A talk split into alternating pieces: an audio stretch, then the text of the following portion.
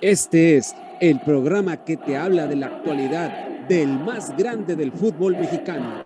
Bienvenidos a ADN Azul Crema. Iniciamos. Coque en corto, ya está de frente, Benítez.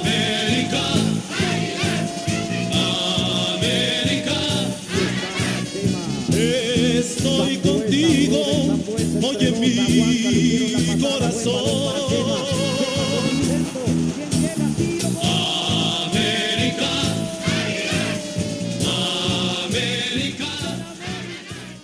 Muy buenas tardes, tengan todos ustedes y sean bienvenidos a una nueva mitad de su programa donde se habla de la actualidad del más grande del fútbol mexicano, que ahorita de grande creo que le queda muy grande, valga la redundancia el mote, pero bueno, seguimos en este barco que se llama ADN Azul Crema. El americanista por lo general siempre se acostumbra a pasarla bien, a refunfuñarse, a refunfuñarse con que somos el más grande, esto y el otro, a disfrutar victorias, campeonatos, pero también, a veces también, el equipo también tiene que pasar por este tipo de situaciones difíciles. Y es aquí donde se demuestra al verdadero aficionado. Entonces, gracias a toda la afición que sigue puntualmente este, este, este programa, esta emisión de ADN Azul Crema a través de la plataforma digital de Radio Gol, la cual le invitamos que baje la aplicación de poner en el App Store y en el Google Store. Y gracias también a la gente que nos sigue a través de nuestras redes sociales, sobre todo ahí en Instagram, ahí con todas nuestras publicaciones. Denle seguir, compartan todo lo que les, les ponemos por ahí. Y gracias también a la gente que nos escucha a través de la plataforma digital de Spotify. Gracias de veras porque hacen de ADN Azul Crema uno de los programas más escuchados aquí de la plataforma digital de Radio Gol. Bueno, sabemos que en las últimas horas el América no la ha pasado bien pero para eso tengo a este panel que hoy me acompaña para desmembrar qué es lo que ha sucedido con el club de nuestros amores, el club de las Águilas del América. Y para eso le doy la bienvenida a mi estimado José Luis Macías Santa Cruz, un americanista recalcitrante que no le quema la lengua para decir las verdades como son. Mi estimado José Luis, bienvenido. ¿Cómo estás a tu programa ADN Suprema? ¿Qué tal, teacher? Un saludo a mis compañeros y a toda la gente que nos sintoniza en este debido momento, en otra edición más de ADN Azul Crema. Una América que no se puede defender. Bien se dice, ¿no? ¿Cómo defender lo indefendible? Porque este equipo, por primera vez en la historia, vemos que juega con un contención en el once inicial y utiliza un contención que ni siquiera es contención por naturaleza, es un poquito más a la defensiva y es por eso que vemos este desastre en el medio campo y lo hemos dicho al paso de los torneos, al paso de los programas, para ganar títulos se ocupa un buen mediocampo y este mediocampo está para el perro. Es un placer, la verdad, estar aquí con ustedes, a darle, teacher, que hay mucho que criticar el día de hoy a las Águilas del la América. Perfecto, le doy la bienvenida a nuestro reportero en cancha del América Femenil y que sigue toda la actualidad de las niñas del América. Le doy la bienvenida a Ángel García López. Mi estimado Angelito, bienvenido a ADN Azul. ¿Qué tal, teacher? Muchas gracias. Un saludo para todos nuestros radioescuchas que están aquí al pendiente de este programa, como también un saludo para mis compañeros Rubén, José Luis, José Ramón. Eh, situaciones muy difíciles en Cuapa. Hay que analizar de dónde viene todo este punto medular, porque desde que terminó aquella eliminación, o más bien, todos apuntamos cuando se perdió la Conca Champions. Cuando se perdió la Conca Champions contra los Rayados, este equipo ha perdido el rumbo y simplemente ha navegado sobre las penumbras. Y hay que ver desde dónde viene este punto medular, teacher, que lo vamos a ir desmenuzando poco a poco con nuestros compañeros y sobre todo ofrecerles la información a nuestra audiencia que está siempre fiel en cada programa. Ok, muchísimas gracias, estimado Angelito, y le doy la bienvenida también a el, al que analiza tácticamente, que nos trae datos, pero que últimamente siento que, que se queda corto, mi estimado Rubén Boal. Casi, casi le pones un altar a, Fidalgo. Recuerdo el sábado de lo decías de lo más rescatable, pero bueno, ya lo platicaremos al respecto. Rubén, ¿cómo estás? Bienvenido. Hola, ¿qué tal, jefe Delfino? Muy buenas tardes, gusto saludarlos a todos. Angelito, un abrazo. José Luis, igualmente un abrazo. José Ramón, un abrazote para todos ustedes. Eh, bueno, ya lo desmenuzaremos, pero creo que lo de Fidalgo fue un buen medio tiempo, nada más. Ya lo demás ya fue un caos total en general, pero creo en el del medio tiempo fue lo más rescatable. Y algo que, que sí, la verdad, da pena ajena es que tres derrotas en el Azteca seguidas, desde Pumas, desde el Atlas y desde San Luis. ¿Hace cuánto que el América no pierde tres partidos seguidos en el Azteca? Cuando era la fortaleza del Club América, cuando no se sacaba ni un punto del Azteca. Esa es una vergüenza lo que está sucediendo y la verdad para llorar. Y hace muchos años aprendí que los partidos se ganaban o se perdían en la media cancha. Solari, debes de jugar con un contención natural.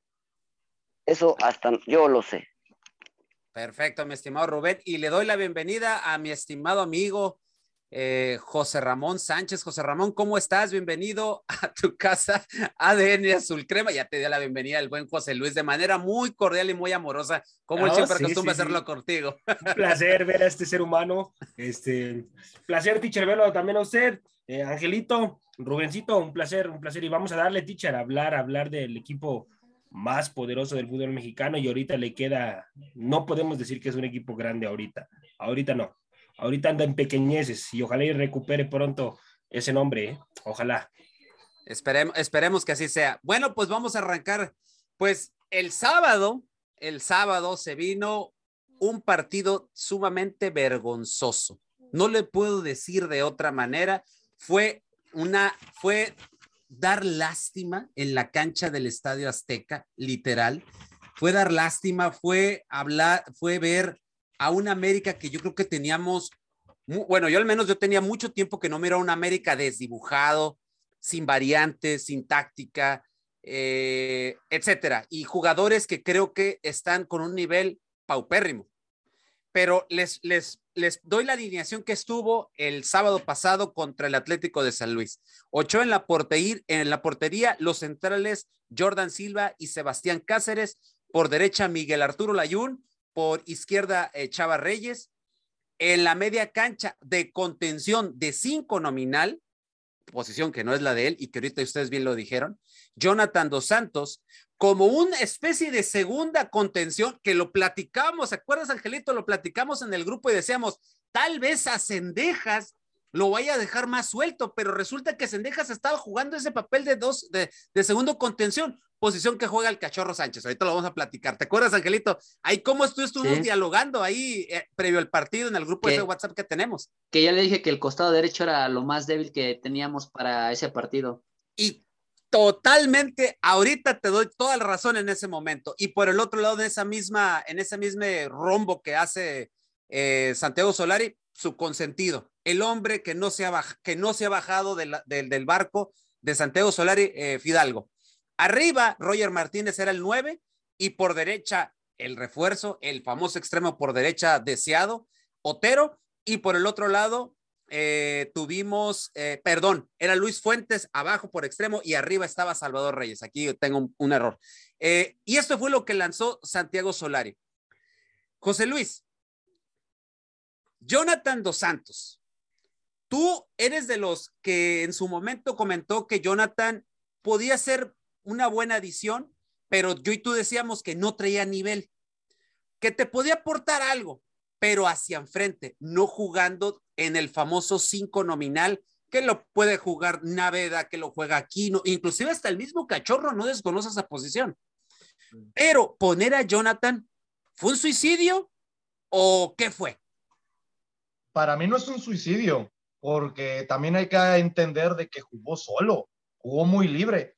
¿Y qué es lo que pasa a diferencia del equipo Atlético San Luis? Te pone tres mediocampistas que te presionan, que te están pique y pique, como Sanabria, el mismo Zambuesa, Freite, que ya lo conocemos del fútbol mexicano por cuando estuvo en el equipo de los Pumas, y la verdad, estuvieron presionando y presionando y aprovecharon. No sé si se acuerdan que sí, pierden seis, siete balones en la primera mitad, pero un gol injustamente que le anulan al Atlético San Luis, pierde Jonathan Dos Santos. ¿Y fue por qué? Por la presión alta del equipo potosino. ¿Y quién le había quitado ese balón? Sanabria. Y había hecho un tremendo golazo, con merecidamente en ese, en ese debido momento. El América debió haber perdido la primera mitad 2 por 0. Pero ¿cuál fue el problema? En vez de poner un soporte, un acompañante que pudiera hacer o dar esa capacidad técnica, porque sí nos hemos dado cuenta, ¿no? Sería absurdo o cegatón decir que realmente Jonathan Dos Santos no, no es un futbolista con buenas características. No lo ha demostrado en selección mexicana, no lo ha demostrado cuando jugó en Villarreal, en el equipo del LA Galaxy. No sé si se acuerdan. Hay una debida entrevista que Zlatan Ibrahimovic dice, mi mejor acompañante en el terreno de juego es el mexicano, por lo que te recupera, lo que te genera. Sí, pero tenía acompañantes en el terreno de juego. Tenía a Joe Corona, viejo conocido de las Águilas de la América, que le mandamos saludos. Esperemos algún día lo podamos tener de invitado aquí sin ninguna duda. Pero enfocándonos en el funcionamiento de Jonathan Dos Santos, es el que más generó pases largos, el que más tuvo cambios de juego precisos. No más que el problema, volvemos a puntualizarlo, compañeros, se especifica que tuvo un mal manejo de partido porque pues estaba solo contra tres. A ver, es como si yo le digo al teacher, a, Angelito y su servidor, que le rompamos en la madre a José Ramón, pues ¿va a ver algo justo? Claro que no. Es, es algo injusto en todos los términos de la expresión o de la, de la palabra en el ámbito futbolístico y de donde lo quiera ver.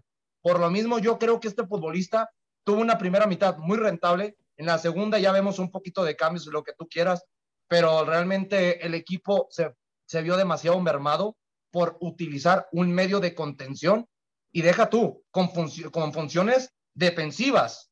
Pero el problema es de que no lo tenía a la defensiva, utilizándolo como un tercer central falso, sino lo tenía demasiado adelantado y es lo que hacía que el equipo potosino aprovechar esas virtudes de todo el terreno de juego, eh, hablando del círculo central. Eh, Angelito, ¿por qué pone esta alineación? Le podemos decir que quiso buscarle ser un poquito más ofensivo, ir un poquito más hacia el frente, o realmente no quiso darle, no quiso darle oportunidad al cachorro que venía regresando de fecha FIFA. ¿Qué, ¿Qué, nos puedes explicar al respecto? Desde mi punto de vista, teacher, para mí es que quiso proteger, entre comillas, al paraguayo que venía de fecha FIFA para de alguna forma no arriesgarlo a una lesión muscular pero la verdad es que cuando yo vi la alineación, para mí no tenía sentido el medio campo. Y se lo dije porque finalmente Sendejas es un jugador con perfil zurdo y que la mayor experiencia que trae en la Liga Mexicana es jugando como interior por izquierda. Después Álvaro Fidalgo, un jugador que se acomoda más jugar por la banda izquierda y por el interior izquierdo. Entonces prácticamente decíamos que el costado derecho era el más débil porque solamente tenías a Miguel Ayun como lateral defensor y a Otero y esperar que Otero pudiera bajar y cumplir algunas cuestiones defensivas. Para mí que desde ese punto medular, desde el medio campo, quedamos mal, porque como dice José Luis, Jonathan Dos Santos no tuvo un acompañante fijo, porque estamos hablando de dos jugadores que lo que busca Solari es que se suelten un poquito más. Obviamente lo que Sendejas provocó en aquel partido contra el Atlas en su debut fue algo sorprendente, porque le dieron la libertad de soltarse, de que pudiera ir hacia el frente y poder romper esa línea de tres. En este caso tenías una línea de dos centrales y dos este, laterales. Entonces, ahí fue la cuestión donde San Luis, como lo dice José Luis, aprovechó espacios y sobre todo que utilizó bien su equipo, bien su sistema.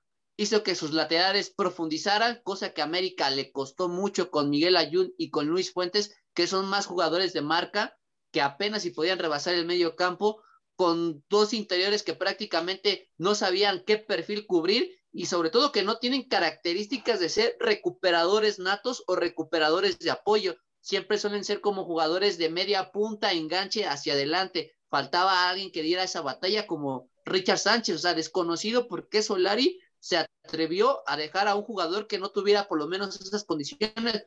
Ok, no quieres dejar a Naveda solo, acompáñalo con Jonathan si no quieres arriesgar a Sánchez, hazle así, posiciona a dos jugadores que conocen la posición y que se pueden apoyar uno al otro y potenciar, ¿no? Incluso sería mucho más benéfico para Jonathan Dos Santos, que es un jugador que le gusta más pisar el área, de poder llegar hacia el frente y dejas a un contención nato, pero ya tienes a dos recuperadores que no desconocen como tal esa función. Entonces, para mí, todo eso, todo ese conjunto y toda esa planeación que tuvo Solari para enfrentar a Atlético San Luis, pues de nada le sirvió, porque curiosamente el equipo en las tres primeras jornadas no anotó ningún gol y la verdad es que ah, tuvieron claras, ¿no? Y en un solo partido se destaparon con tres y eso fue increíble, ¿no? O sea, nadie esperaba que por lo menos San Luis te goleara 3 a 0, por lo menos un 1 a 0, un 2 a 0, ¿no? Pero un 3 a 0 pegarte y por ahí, como dijo José Luis también, un gol que les robaron injustamente porque para mí también era un gol válido totalmente. Y qué jugador, ¿eh? qué agallas que un equipo como Atlético San Luis se renueve y venga a ganarte en el Azteca de tal forma que lo único que festejó la afición americanista fue que estuvo Rubén Zambuesa y la aplaudieron cuando se fue del campo, ¿eh? Como todo, como todo pregunta. torero. Sí, le tengo una pregunta para, para ti y mis compañeros. ¿Tan jodido está Santiago Naveda que realmente no ha tenido ni un minuto en la temporada regular? Y para allá iba yo. Yo supongo y yo creo que Santiago Naveda está listo. O sea, ya había salido de lesión, ya ha entrenado, está al 100, se le ha visto bien en los entrenamientos. Yo sigo sin entender eso. Y para allá va mi pregunta, José Ra. Voy contigo. José Ra, tú has sido de la gente de aquí de ADN Sulcrema que ha defendido las fuerzas básicas de América. Has, eh, has metido los nombres de Karel Campos, de eh, Karel Campos, Morrison Palma. Morrison Palma, Paolo Ríos, etcétera, ¿no? Has manejado múltiples, este, múltiples jugadores aquí en Fuerzas Básicas y José Luis te vuelve a mandar otro beso porque dice ¿Y que por qué no mucho. juegan, teacher? Yo tengo una duda. ¿Por qué no juegan los chavos si son tan buenos? Pregúntale a Santiago Solari, ahí está el detalle.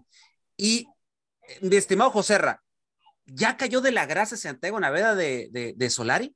Porque Yo creo- porque yo recuerdo, yo recuerdo cuando recién llegó Solari, él se sorprendió mucho con, con Mm. cómo jugaba Naveda y Naveda era, era, un, era un arma este, muy útil para, para Solari. Incluso hasta en algún momento Aquino no estaba y se metió Naveda y Naveda no hacía que no se sintiera la presencia del peruano. Pero ¿qué pasa con, qué pasa con Santiago Naveda, mi estimado José Ra? Yo creo que ya cayó de la gracia de, de, de Solari, teacher, ¿eh? ya, no le, ya no le está gustando el futbolista. Y cuando a Solari ya no le gusta un futbolista, teacher, de plano ya lo pone en la banca, ¿eh? de plano. Entonces yo creo que podrá, podrá mostrar y tener grandes condiciones eh, Naveda, pero ya cayó de la gracia de Solari y va a ser muy difícil, teacher, muy difícil que podamos verlo, ¿eh? Muy, muy difícil. Ahí Solari trae ciertas situaciones con ciertos futbolistas dentro del club eh, entonces va a ser complicado verlo. Eh, y, y es un futbolista con un talento impresionante, un futbolista que tiene, tiene talento para ir a Europa definitivamente. Y, y, bueno, pues es, es, lamentable que no lo meta y que le hubiera sido de gran utilidad con San Luis. Con San Luis lo hubiera puesto a jugar y hubiera sido de gran utilidad él. ¿Por qué? Porque realmente hubiera recuperado muchos balones, porque realmente hubiera metido un, futbolista que además les, les, les, sabe, les sabe pegar muy bien al balón. Eh, re, recordemos que en un partido contra Santos, precisamente donde se lesiona el que viene de vacaciones, Pedro Aquino, se lesiona y, y lo mete a Naveda, lo, lo mete, lo, lo, mete a jugar y, y, y, saca un disparo eh, impresionante que casi, casi la mete contra Santos.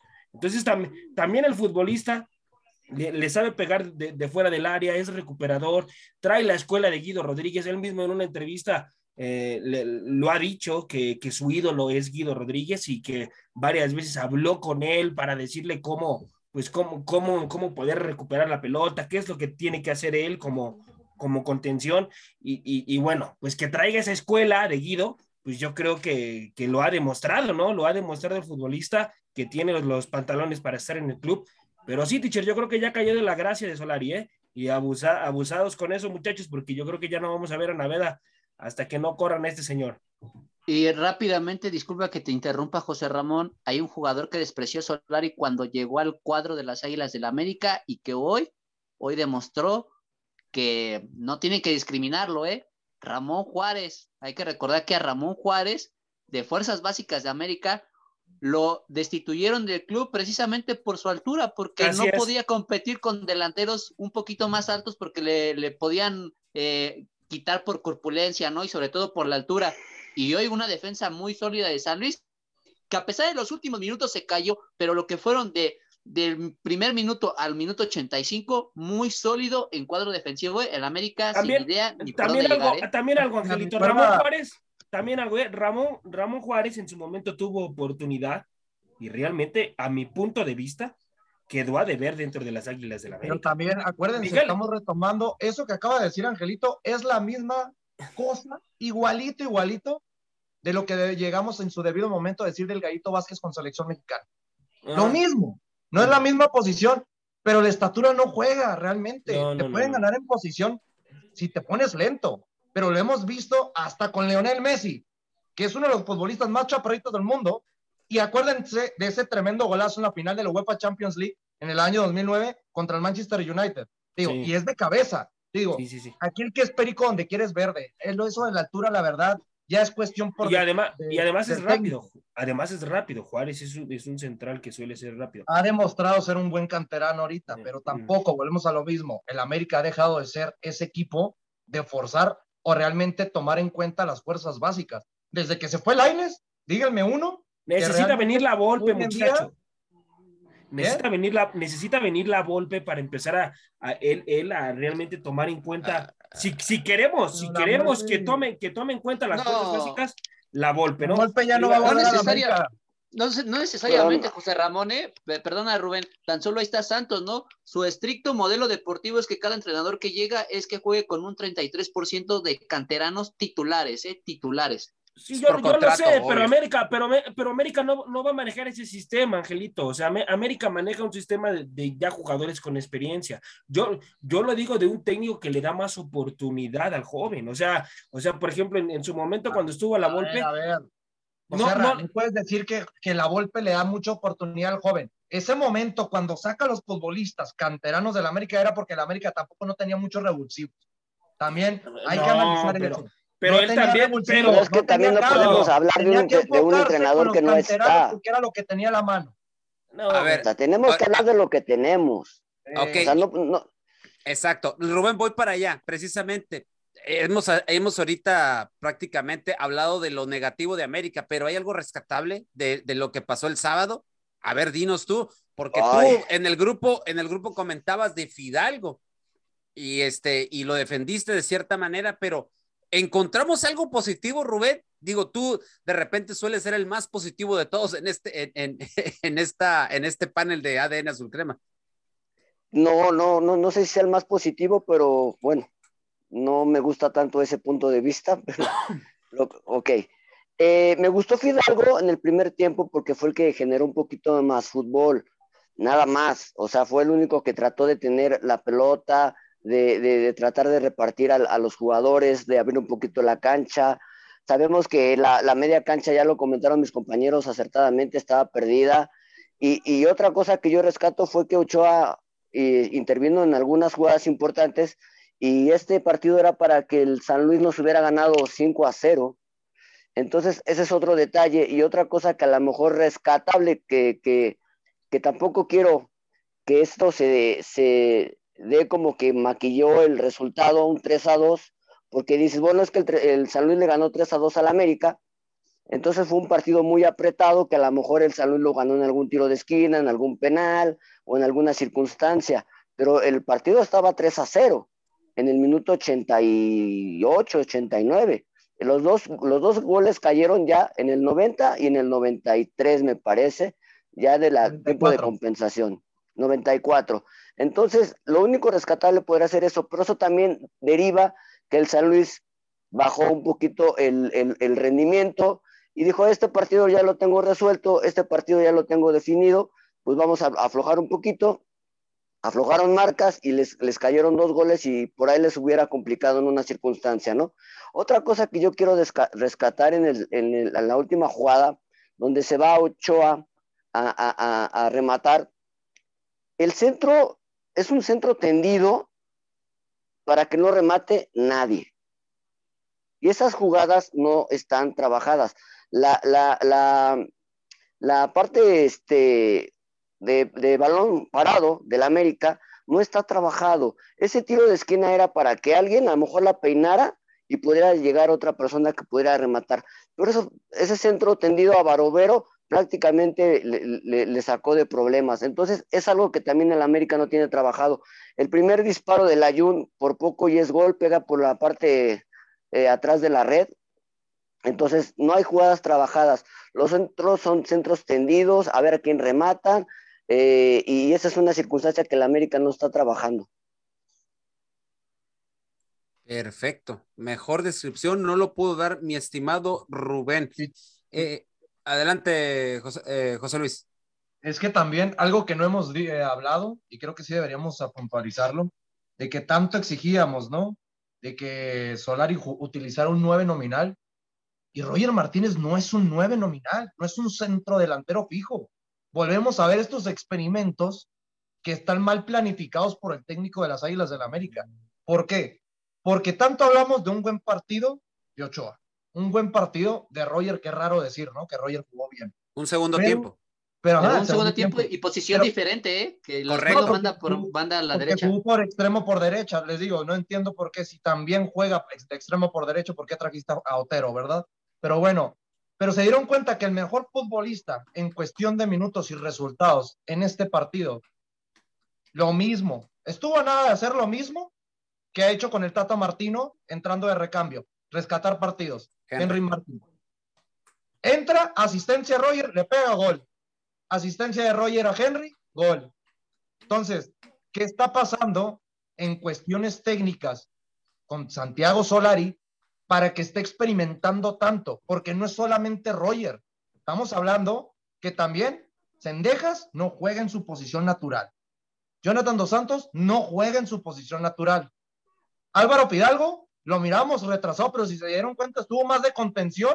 Ya cuando el América iba perdiendo 2 a 0, se quiso retroceder un poquito más. Y Exacto. también pecó de, de- de erróneo el, el sistema táctico del técnico argentino. Es que entonces el América ahorita hay que hacerle entender a este señor que por las cuestiones de los resultados no está para estar experimentando. Porque el partido que todos decíamos supuestamente que era el Era más modo. fácil, era modo para que pudiéramos ganar. Hasta yo estúpido que dije que ganaba 3 a 0. No, la verdad, eh, es, eh, eh, ¿cómo decir? Realmente es imprescindible que realmente este equipo, con, sabemos que tiene muy buenos futbolistas como Berteramen, Abel Hernández, Sanabria, Zambuesa, entre otros, te haya venido a hacer el ridículo en el Estadio Azteca. Porque te, lo, te, te hizo el ridículo en tu casa. Es lo peor del caso. Lo No que era también sabes no que José Tigres, Luis, perdón, No esto también es Chivas, consecuencia Atlético de la necesidad del entrenador. Esto también Pero es ver, consecuencia de la necesidad del el entrenador. pero, pero Rubén, ni el equipo campeón te hizo ver tan mal. Ese es el problema. Por es que yo, yo pienso que tú tienes las armas para jugar de otra manera, pero tú sigues aferradote a un sistema que no sabes controlar. O sea, tienes tu sistema bien definido, pero cuando llega el patrón a Cuapa y te dice que tienes que jugar de otra manera, simplemente te vuelves loco y tratas de jugar ofensivo con otros jugadores que, que piensas que te van a generar fútbol en la media cancha y te sales de ese sistema y prácticamente se, no lo sabes controlar, se te sale de las manos. Entonces, Por eso, pero, a- pero hasta ver, ahorita vemos, Ángel, espérame, no hasta ahorita, Sol- hasta. Solari vemos No, que solamente es capaz de manejar un sistema. pero te puedo decir. Es que no tiene algo. más, no, creo- tiene más no, sistemas. Es que ese es el punto. Te No puedo hay asegurar variantes. Que cuando vimos cada quien la alineación, ya dices, esto está mal. Ya, el resultado no va a ser a favor. ¿Por qué? Porque ves futbolistas que, sí, juegan en esa posición porque el técnico quiere experimentar. No es de que el futbolista le vaya a decir, no, es que yo no quiero jugar aquí. No, es que aquí tienes que jugar por las capacidades y lo que quiere experimentar el técnico. Malamente está experimentando en un momento erróneo donde el América está urgido para conseguir un triunfo en temporada regular, porque con Atlas, eh, Atlas te ganaron justamente contra Puebla, te pudieron ver ganar y sacaste el empaste eh, rascando en el Cuauhtémoc. Todavía tienes un partido pendiente, pero Atlético San Luis realmente, fuera de lo que acaba de decir Ángel, que a la perfección lo dijo, no había metido ni un gol al maldito arcoíris. Va al Azteca y te mete tres, por favor. Ahora, ahora bien, les doy otro dato y todo se oye esto más tétrico. Van más de 100 días que el América no gana. Van más de 100 días. 100 días que América no gana.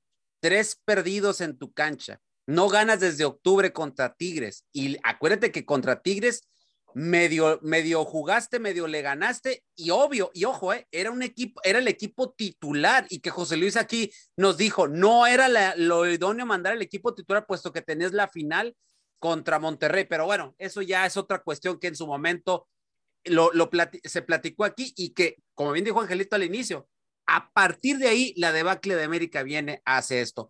Hubo consecuencias de esto. Después de esto hubo consecuencias. Y las primeras consecuencias son lo siguiente.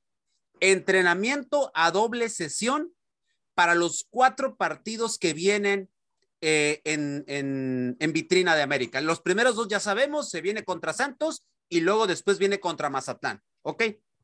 Esos son los dos primeros partidos. Jornadas eh, de entrenamiento sesión doble. Eh, Solari los está poniendo a trabajar sí o sí, porque a mi entender, y yo se los había comentado, Solari parece que no está trabajando con el equipo. Ahora, Joserra, tú tienes una información. ¿Por qué Solari? ¿Por qué Solari no le, o no le están entendiendo o no está trabajando o qué está pasando con el técnico de las Águilas del la América, mi estimado eh, José Ramón? Gracias, teacher. Este, mire, le comento la situación que está pasando ahí con, con el técnico. Él, él está, no se lleva bien con ciertos futbolistas. Y esos ciertos futbolistas es Bruno Valdés, por ejemplo. Bruno Valdés no lleva una buena relación con él. Richard Sánchez también no lleva una buena relación con él.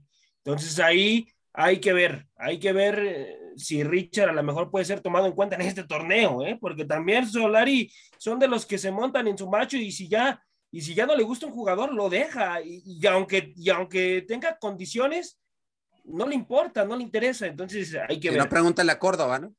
Eh, así es. Este, ¿quién más? Tiene situaciones también ahí con Guillermo Ochoa, ya ha tenido ciertos roces, ¿no? Eh, Ochoa no, no, no le gusta realmente lo que está mostrando Solari. Eh, y, y, trae una situación, muchachos, de que, de que por ejemplo, se, se, quiere seguir sintiendo jugador de fútbol, cuando realmente ya no es jugador de fútbol, ya, ya es un técnico, él tiene que sentarse a analizar, él tiene que sentarse a, poner el cuadro que tiene que poner para, para mostrarse agresivo, para, para mostrar una idea de juego, y, realmente también los futbolistas no entienden esa situación, ¿no? Y, y, manda a, a, sus a, los que están con él, a sus auxiliares, para que les den las indicaciones. Y, y, él se pone, y él se pone como si fuera jugador, cuando, cuando realmente los futbolistas pues no, no les está, no les está eh, gustando esa situación, ¿no? Teacher, que, que... alguien que le haga entender este técnico que registra el peor inicio en una temporada regular de torneos cortos desde hace 19 años, ¿eh? Desde el año con... 2003. ¿Y sabes con no quién? pasaba esto. ¿Sabes con quién fue eso? Sí, yo sí me acuerdo. Pregúntale a mis compañeros a ver si ¿Saben con quién, con, quién, con quién pasó esto? Un, un director técnico que en su momento fue muy pedido. Exigido, realmente. Exigido por la gran parte de la afición. Y yo me acuerdo que en su momento a mí me preguntó en aquel entonces y les dije, ya no, ya no tiene, ya no, ya no, ya yo no lo veo siendo técnico. Ya pasó su etapa y lo hizo muy bien, pero ya no. Y no me equivoqué. El señor, El señor Leo Benhacker. Leo Benhacker. Desde entonces no pasaba esto. Pero, Desde entonces. Pero creo que tienen un registro también, teacher, ahí con el señor Lapuente en 2011, ¿eh? Que no, para allá va. Pero el peor ahorita, desde el año 2013, desde el año 2003, desde la apertura 2003, es este con Solari. Okay. Sabemos que tenemos una jornada pendiente, pero hablando de los tres partidos uh -huh. principalmente, sí, sí. desde el año 2003 no se empezaba con un punto. Madre mía. Ok, bueno, José Ra, y seguías platicando lo de Solari. Entonces Solari se está portando como un jugador más y eso no le está gustando a, a los futbolistas. A los futbolistas. Y, y dijiste y luego, nombres, dijiste nombres, pero dijiste el cachorro, dijiste Memo, dijiste Bruno. ¿Y Bruno, qué onda con sí. Viñas? Viñas no y está Viñas, en esa. Y, y Viñas ah, ¿también? también. también. está Viñas ahí, ¿no? Entonces también por eso ahora entiendo por qué Viñas no lo mete, por qué no lo toma en cuenta y, y cuidado, y, y, no lo va a seguir tomando en cuenta, ¿eh? Viñas no le gusta no le gusta Viñas. No. Entonces, nos quedó claro, hermano, con ver puesto con, a Roger con, Martínez con... de punta, creo que me quedó muy claro, ¿eh? No, no le gusta. Ya sí, ya sí tenga Viñas, yo creo que se le lesionen todos, prefiere tener yo creo un chavo de Ahorita Viñas la está cartera, activo, ¿no? Ahorita puede jugar Viñas. Sí, ahorita está bien Viñas, él puede. Entonces, acuérdense que Viñas no juega porque la clave. Ok, Viñas acuérdense que no juega por aquí expulsión, ¿eh? Ya puede regresar. Y pero, ya puede estar, pero, sabíamos que fuera de la expulsión, teacher está para competir y ni ah, no, teniéndolo de, para de, competir, luego. lo va a utilizar. Y luego, okay. y luego se les va a castigar, se les va a castigar muchachos a los futbolistas, eh, están, eh, están analizando y pensando, y esto ya es del patrón, que no se les den las, las famosas primas, que no está obligado el club a darles las primas a los futbolistas. Las primas Eso, económicas. Las primas económicas. Eso se las ganan pues dando un rendimiento en la cancha y hasta el momento pues no, no lo están brindando. Que cuando llegó el patrón, cuando llegó el patrón ahí a llamarles la atención y exigirles el campeonato ahí a, a La semana pasada, ¿no? Ajá, la semana pasada, les habló de eso, ¿no? O sea, ya, y ya todos, a todos los, los puso así eh, en reunión y les dijo a cada quien que quería el campeonato sí o sí, que si no iba a empezar a tomar medidas como quitarles las primas este, eh, económicas que todo futbolista pues quiere. Entonces también a ciertos futbolistas no les gustó esa situación eh, y, pues yo creo que yo creo que lo reflejaron en la cancha, ¿eh? yo creo que, que le dieron ahí un, llamado ahí al, al, patrón, pero pues es el jefe y en cualquier momento también dijo que la puerta está muy ancha para los que no, es, no estén dispuestos a jugar bien dentro del club, ¿eh? o sea, también les abrió las puertas a los futbolistas. En rescisión de contrato, pues pueden hacerle rescisión de contrato a muchos futbolistas si no quieren estar en el club. Entonces son situaciones lamentables y se le viene un ultimátum que a mi, bueno, mi compañero, el que me dio esta información, me dijo que como tal no hay un, no hay un ultimátum, pero, pero... Pues a, mi, a mi punto de vista sí es un ultimátum esta situación. Le van a dar un último, bueno, me dijo que son el partido contra, el partido pendiente, que es contra el Morelia Morado, los famosos cañoneros, luego eh, Santos.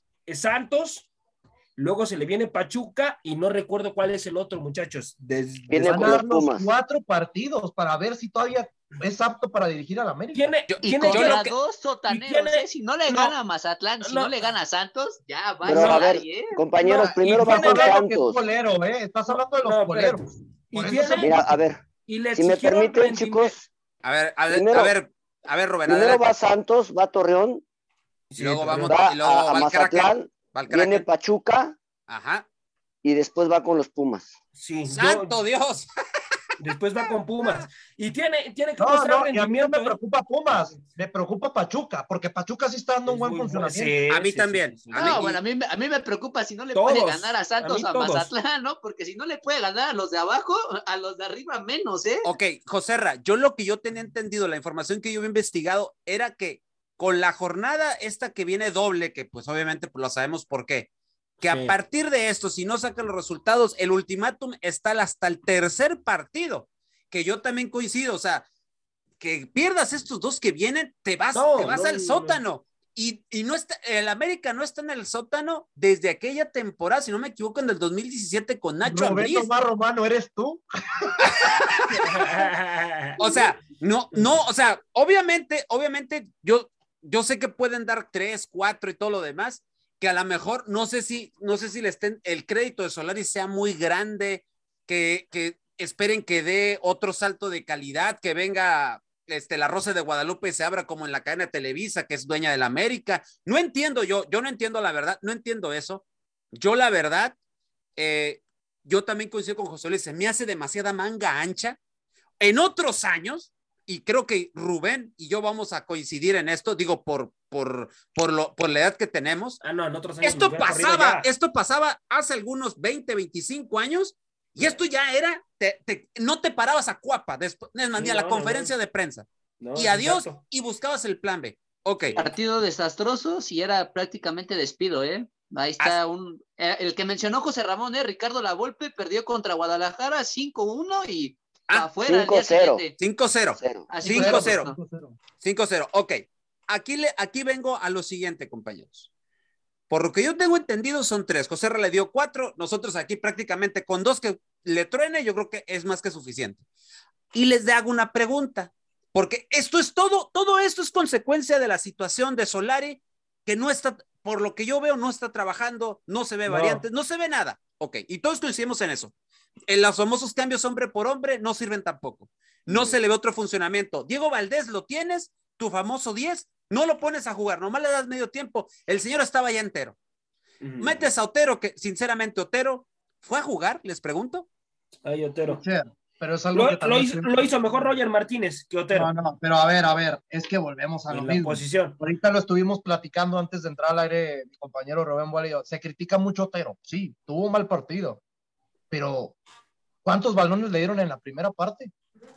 Es que tampoco si surtes al futbolista de balones, tampoco que esperes que te haga milagros.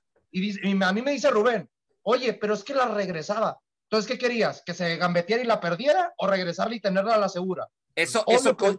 eso coincido no, no, contigo, José Luis. La segura, para que Con... tenga un funcionamiento y poco a poco se vaya adaptando. Ok, coincido con eso, José Luis, eh, pero... pero no se le ve un orden, pues. Exacto. No se le, no se le pero ve un orden. El orden no lo da pero es que no es tanto el futbolista, es el, el funcionamiento No, de no. Solari que no, no se ve plasmado donde lo quería, porque ni siquiera estaba pegado a la banda. No, lo a lo que- más al Estaba, estaba más en el centro, Otero, en una función que no realmente no.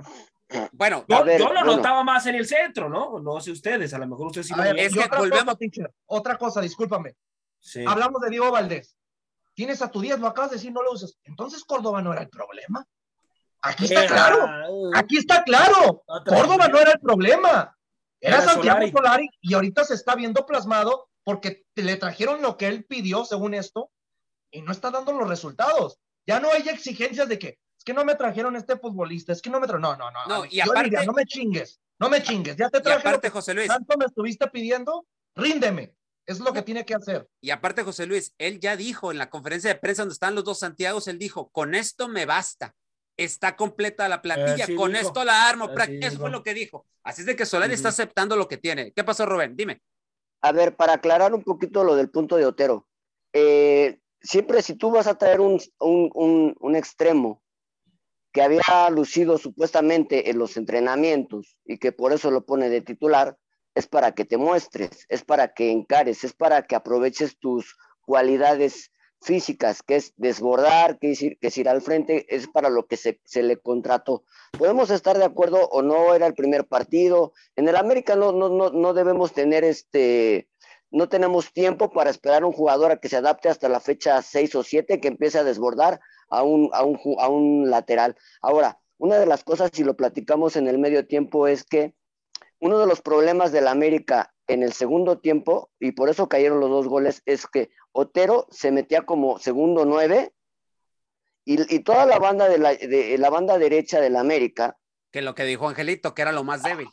Layun se, este, prácticamente jugó como extremo. Si ustedes lo vieron, jugó como extremo. Y todos esos errores, cuando, cuando el San Luis recuperaba la pelota, cuando Luis recuperaba la pelota, prácticamente era una avenida a las 4 de la mañana en el circuito interior. Y por eso cayeron también los dos goles. Entonces, si tú tienes a un extremo, es para que lo muestres. Y si tú tienes a Layun, es para que lo tengas como un lateral que no suba más de la media cancha, por se supone que para eso lo tienes. Entonces, esa es una de las fallas. Layun ya no tiene regreso. Es un gran jugador que se entrega, que lucha, que, que, que va por todas. Ya está Que anciano. sale frustrado, que sale frustrado por las situaciones, de acuerdo, pero se, se entregó.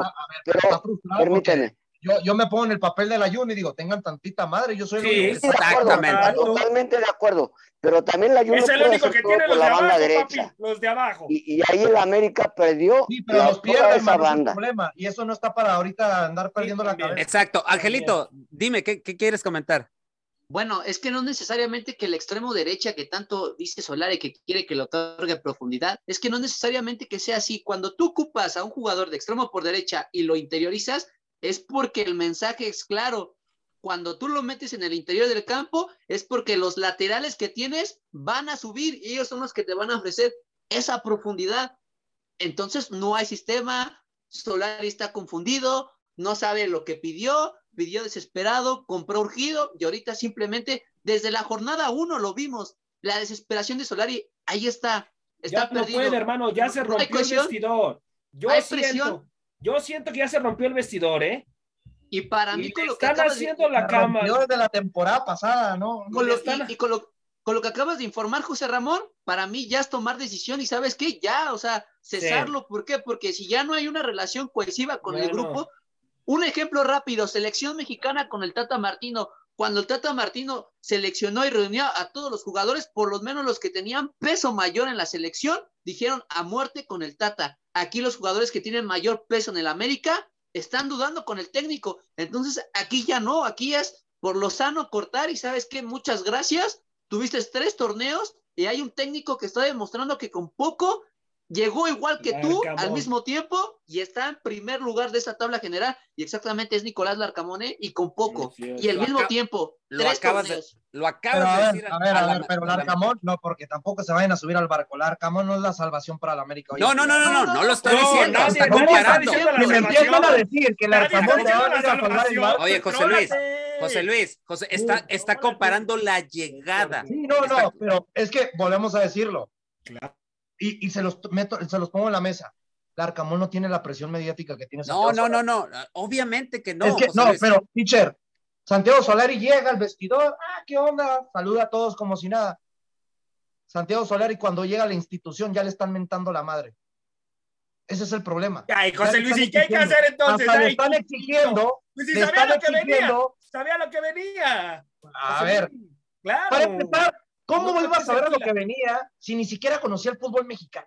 No, no me Yo vengas creo con que no lo estupidez. dimensionó. No me vengas con estupidez. No Exacto, yo estoy, yo estoy con Rubén. No dimensionar realmente el equipo al cual iba a No, llegar. y ahorita está Por hablando de eso, pues, topes. sabía que llegaba un equipo mediático, pero no sabía la exigencia. Ese es el problema. Y Bueno, eso es culpa te de puedo Baños por asegurar, Y Te es culpa de puedo asegurar lo que quieras, que en España dicen, ah, el América es uno de los equipos mediáticos de México, pero no saben en Europa lo que se exige en México al equipo de las Águilas. Exacto. Ah, claro. Y- Ok. y Eso es lo que una te estoy culpa- tratando de decir. Y también es culpa de Baños, teacher, ¿eh? es culpa de Baños también. No, no, ya Baños aquí le hemos enjaretado cada No, cosa no, que ese, que ya, ya la, la verdad, hablar de Baños es, volver a hablar de, de- del círculo vicioso que eh, América se ha convertido en los últimos tiempos. Es un cáncer. Ok, sí, y aquí se ha dicho hasta el cansancio eso. A ver, compañeros, ustedes dicen, Solari se tiene que ir si pierden los dos, WC, si se pierden los, dos los dos partidos. Ok, Teacher, para mí que se vaya ya. ok, ok, José Luis, empiezo contigo. Entonces dime, porque te voy a decir algo. Yo conozco, a, yo conozco que si se va Solari van a meter un interino. No les quiero decir todavía el nombre, pero es un interino porque van a buscar el plan B. Cualquier club en estas circunstancias siempre tiene un nombre o un as bajo la manga o un plan B en el escritorio.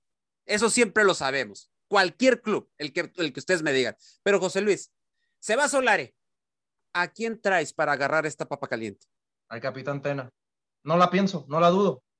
¿Por qué? Porque fácilmente, sí, ahorita ya tiene su... Mira, la temporada no puede estar peor, así de sencillo.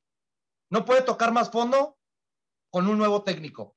Y el ejemplo te lo vino a hacer San Luis, que con nuevo técnico, campeón de medalla olímpica con Brasil, te viene y te humilla en el Estadio Azteca, con futbolistas que apenas conoció en menos de una semana. Así de sencillo.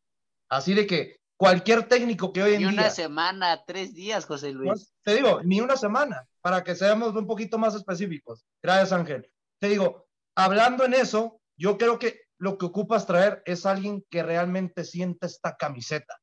No es traer un técnico que nomás venga a cumplir con su trabajo y, ah, sí, es como que alguien comprometido. Y hoy en día díganme quién esté libre, que sea comprometido para dirigir a las Águilas del la América. No me vengan con que Reynoso y eso, porque no, ya, ya, la chingada. Ya está muy viejo. Otro regreso de Reynoso. No, no, no. Yo- No, yo pero- comparto contigo eso. Yo creo que lo, de, lo del capitán Tena se le debería dar la oportunidad de interino, como tú lo estás diciendo, interino, mientras llega la- el técnico capacitado para dirigir este equipo. Ok, tú lo pones de interino. Perfecto. Sí, no, interino. Yo no lo pongo como técnico, control, no, interino, decirle, mira, sabemos que tú De si aquí llamas a esta torneo. camiseta, te vas a partir la madre con el equipo, lo poco que te quede, pero te vamos a conseguir alguien que realmente tarde o temprano te va a reemplazar. Y él, él tiene que estar acorde de eso. No Me creo gusta. que vaya a decir, no, no, es que yo quiero quedarme aquí. No, te damos la oportunidad porque tú también quieres ser entrenador. Él lo ha dicho. Él Ujú. quería ser entrenador de primer equipo. Pues Ujú. gánatelo, date a demostrar y el equipo de tus amores te lo está dando la oportunidad de mínimo abrir tus reflectores porque la América cada semana, cada día es reflector del fútbol mexicano. ¿Qué mejor inicio para un técnico que apenas se va a capacitar que el equipo más mediático de México? Ok, eh, mi estimado José Ramón, ¿quién? ¿Quién sería el plan B? ¿Quién sería el plan B tuyo? Digo, ya José Luis puso en la mesa al capitán Furia Alfredo Tena, yo comparto con él. A manera breve, compañeros, porque todavía nos falta un tema muy interesante también que tocar. José, José Ramón, tu plan B. Este, híjoles, es que teacher, otra vez es hacer la revolvedera de la revolvedera y de la revolvedera, teacher. Y luego, y luego si traes a un técnico del extranjero, también no, porque, porque pues no conoce el fútbol mexicano, ya necesitas un técnico de aquí, Probado, que ¿no? conozca el fútbol, sí, probado. Entonces, híjoles, es complicado, teacher, complicado, pero pues yo, yo creo que pondría yo a, a Víctor Manuel Bucetich, teacher. Santa mi madre de. Dios. No, Caray, no. no. Santa madre de Dios. Ok. Pensé que, yo, pensé que yo había dicho algo mal, pero no, no, no, Víctor no. Manuel ok. Bucetich. Y lo que dice de Tena, sí, ¿eh? Lo pondría igual como plan B, teacher. Igual lo- Ay, cállate, me acabas de mentar la madre ahorita. Pero-. Córtale, córtale ahí, teacher, córtale ahí. Pero Córtelo, ya cállelo, ya cállelo. yo creo que sería, pues, pues el teacher, porque ¿a quién vas a traer? ¿A la Volpe? ¿Otro, a otra persona que fracasó? Ok, bueno, está bien. Ah, Voy contigo, Angelito. ¿Quién sería tu plan B para ti?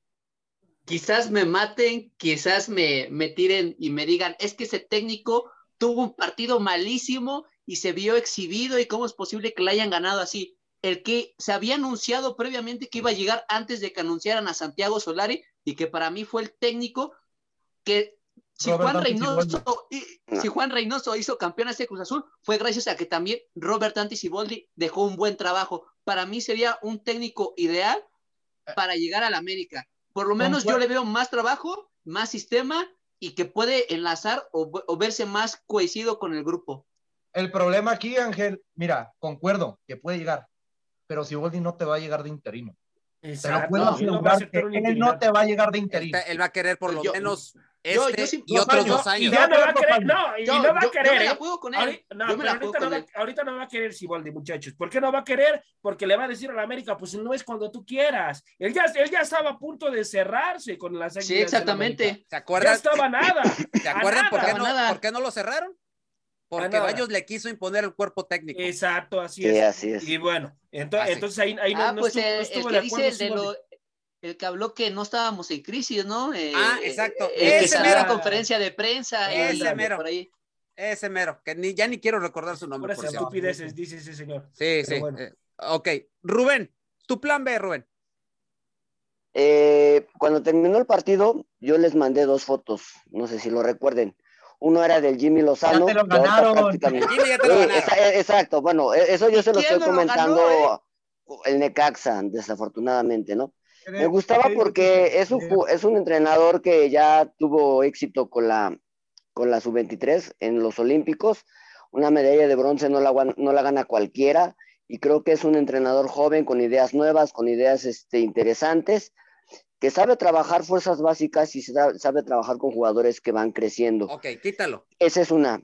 Ya lo quitamos porque ya no está. Y sí coincido con José Luis en, en- en el Capitán Furia. Yo creo que esa es una de las cartas más fuertes que ahorita tiene la América porque conoce el sistema, porque se viene preparando de la maestría en Europa y creo que sí le daría esa solidez a la América que la América necesita, sobre todo solidez y estabilidad emocional en, el- en un- en un planteamiento.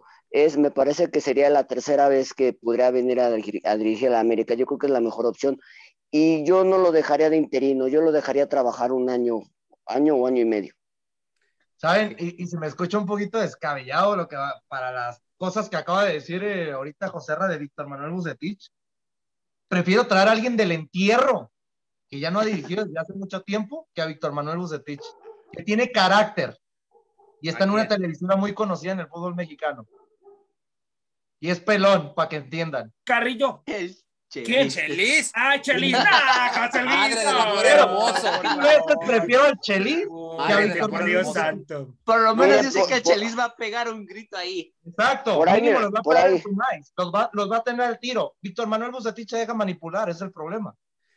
Yo la verdad, si nos vamos a alguien, yo también coincido con José Luis, alguien de, de cantera, alguien, bueno, no de cantera, sino alguien que sea, que conozca los adentros de América y que fue analista, pero él ha dicho que por el momento está cómodo, es Daniel Alberto, el ruso Brailovsky. A mí me, gustaría que también llegara ahí, al igual que Tena, conocen a la perfección lo que hay dentro de ahí.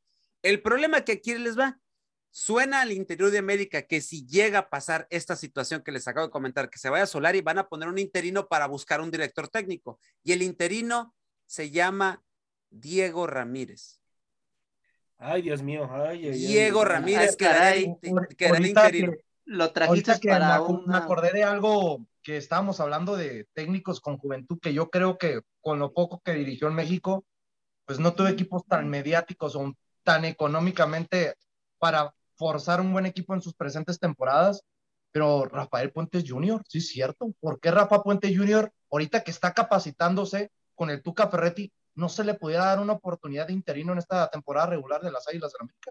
Que estuvo en la, e, estuvo ahí, ten, lo estuvieron tentando, bueno. No, lo querían para las inferiores, su 23, Exacto, no lo querían preparar en algún momento. A mí Sí. tampoco se me hace descabellado la- la- lo que comentas, pero eso es lo que es lo que yo por ahí me informé. Diego Ramírez podía ser el que ocupara de manera interina mientras se buscaría al director técnico. Pasan, hay muchas cuestiones que hablar y ya para cerrar el programa. Se habla, eh, Rafa Ramos, el, el periodista de ESPN, comenta una situación del famoso boicot que atrae vuelto loco tanto a redes sociales como a muchos medios eh, grandes con, estos, con esta situación de que América está boicoteado debido a que John de Luisa, recordar cuando él estuvo, él estuvo siendo el, el presidente o el presidente de América, él comentaba que él no, no se maneja con promotores, que América no trabaja de esa manera. Y, y nos queda claro, ¿eh? recordar que Matosas, una de las cosas por las cuales se va es porque él quería trabajar con promotores y quería traer jugadores. Y Peláez le dice en su momento, nosotros no trabajamos con promotores, nosotros negociamos de manera directa con jugadores y es donde Matosas se hace a un lado. Y es cuando después se vienen los demás, los demás, este, los demás técnicos que ustedes ya conocen, ¿no? Bueno, esa es una. A partir de ahí se sabe que América no trabaja con promotores, trabaja de manera directa con jugadores. Se supone que el boicoteo está directamente este, orquestado por Carlos Hurtado, Cristian Bragarnik, Guillermo Lara y Greg Taylor. Que todos ellos tienen un boicot en Sudamérica y que en Sudamérica ya lo vimos, ¿no? Con Brian Ocampo, que es lo, lo, lo que más se comentó, ¿no? Que con Ocampo ya se había arreglado el asunto, que con Nacional ya estaba todo palabrado, pero resulta que Nacional le quería dejar un dinero al promotor y que eso fue lo que la postre dijo América, no quiero. Con Yoshimar Rojas, ¿se acuerdan? El promotor también. Con Montesinos también pasó lo mismo. Con Montesinos fue el promotor y Montesinos terminó en Cholos. Hoy es jugador de Cholos.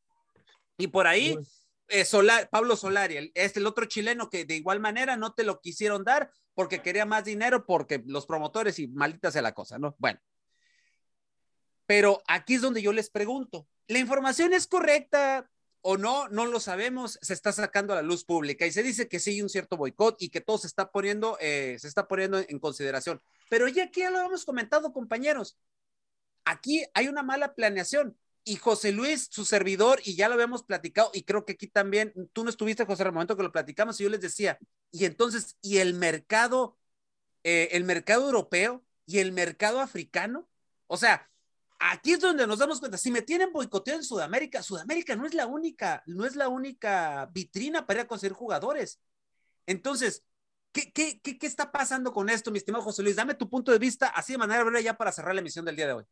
Yo creo que también ha sido mucho que ver, teacher, que con este tipo de promotores, principalmente, ¿no? La América siempre se ha metido un problema con Carlos Hurtado, porque sabemos que Carlos Hurtado es el narcotraficante para mí del fútbol mexicano, porque es el que maneja literal todo a su parecer. Y si no lo haces a su, a su modo, ¿qué es lo que hace? Trata de siempre perjudicarte. Lo hemos visto con Cruz Azul. Con Cruz Azul, ¿No se acuerdan que- hace poco lo que acaba de pasar con Cruz Azul hace un par de años? Fue también una declive económica por, lo, por cuestiones del mismo representante. Yo creo, teacher, que aquí el principal problema, y también se llegó a mencionar, de que si buscaban un futbolista del viejo continente para repatriarlo, porque recuerden, en el América no hay más que repatriar futbolistas sudamericanos de Europa que ya no están rindiendo de la misma manera. ¿Por qué no irse a ligas argentinas, como lo está haciendo la MLS? De decir, te pago el 80% de la carta y el otro 20% te quedas tú para la próxima venta futbolistas con proyección presente-futuro. Lo hemos visto hoy en día con futbolistas de grandes características, como David Ayala, canterano de los Estudiantes de La Plata, que llega al Portland Timbers. Estamos hablando de Alan Velasco, que para mí es uno de los mejores extremos del fútbol argentino y jugaba extremo por derecha. Y el equipo de Orlando City lo compra por 5.5 millones de dólares con opción de un 20% que se queda el club independiente. Sabemos que con Independiente no hay muy buen trato, pero le pudiste haber rascado, porque fútbol, Orellana, teacher, una vez lo platicamos, Lucas, Lucas Orellana. eh, Luca Orellana, futbolista de Vélez Arfield, es uno de los mejores tipo, extremos, extremo por derecha, la misma posición y las mismas virtudes que tenía Ocampo. Así que, por lo mismo, opciones había. El problema es que Baños no quiere negociar si no es a su manera. Y ese es el problema, de que ahorita les puedo asegurar que otros promotores, fuera de los ahorita involucrados con la institución de las Águilas del la América, le dijeron a Baños, te traigo este futbolista, te puedo asegurar, pero dame una lanita de por medio. Y dice, no, ¿por qué? Mejor esa lanita me la quedo yo. Les puedo asegurar que ahorita el principal problema es Baños. ¿Por qué? Porque es un egoísta, excéntrico, que es, aparte de todo eso, ambicioso. Quiere todo para él. Si él no gana, nadie gana. Así es el problema. Y esto es algo que se ha habido plasmado en los últimos torneos con las Águilas del la América desde la dirigencia y llegada de Santiago Solari. ¿Por qué? Porque el técnico argentino que llega con muy buen cartel, según todo esto, desde Europa, de que vengo de dirigir al Real Madrid, no tiene mangoneado, es un títere de Santiago Baños. Por lo mismo, hemos visto que la América va en picada y esto está pasando no solamente con el América, podemos ver otros tipos de reflejos de cuando vemos que el director deportivo mete más la mano de lo que debería. ¿Qué está pasando con Chivas? Poco a poco retoma, pero Chivas también, cuando el director deportivo se mete de más, ¿qué empezó? La declive de que el equipo más famoso de México, por cuestión de mexicanos, en picada, en cuestiones económicas, de futbolistas, cantera y en términos generales. Qué lamentable que la, el rival de tu liga, que es las Águilas del la América, ya lo agarró de la mano.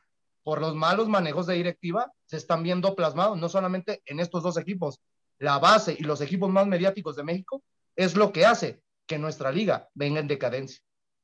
Ok, y antes de, cerrar la emisión, y una disculpa al gurú de los deportes, porque ya nos pasamos de la hora, eh, eh, espero que entiendas, gurú, las verdad, los temas están muy buenos el día de hoy.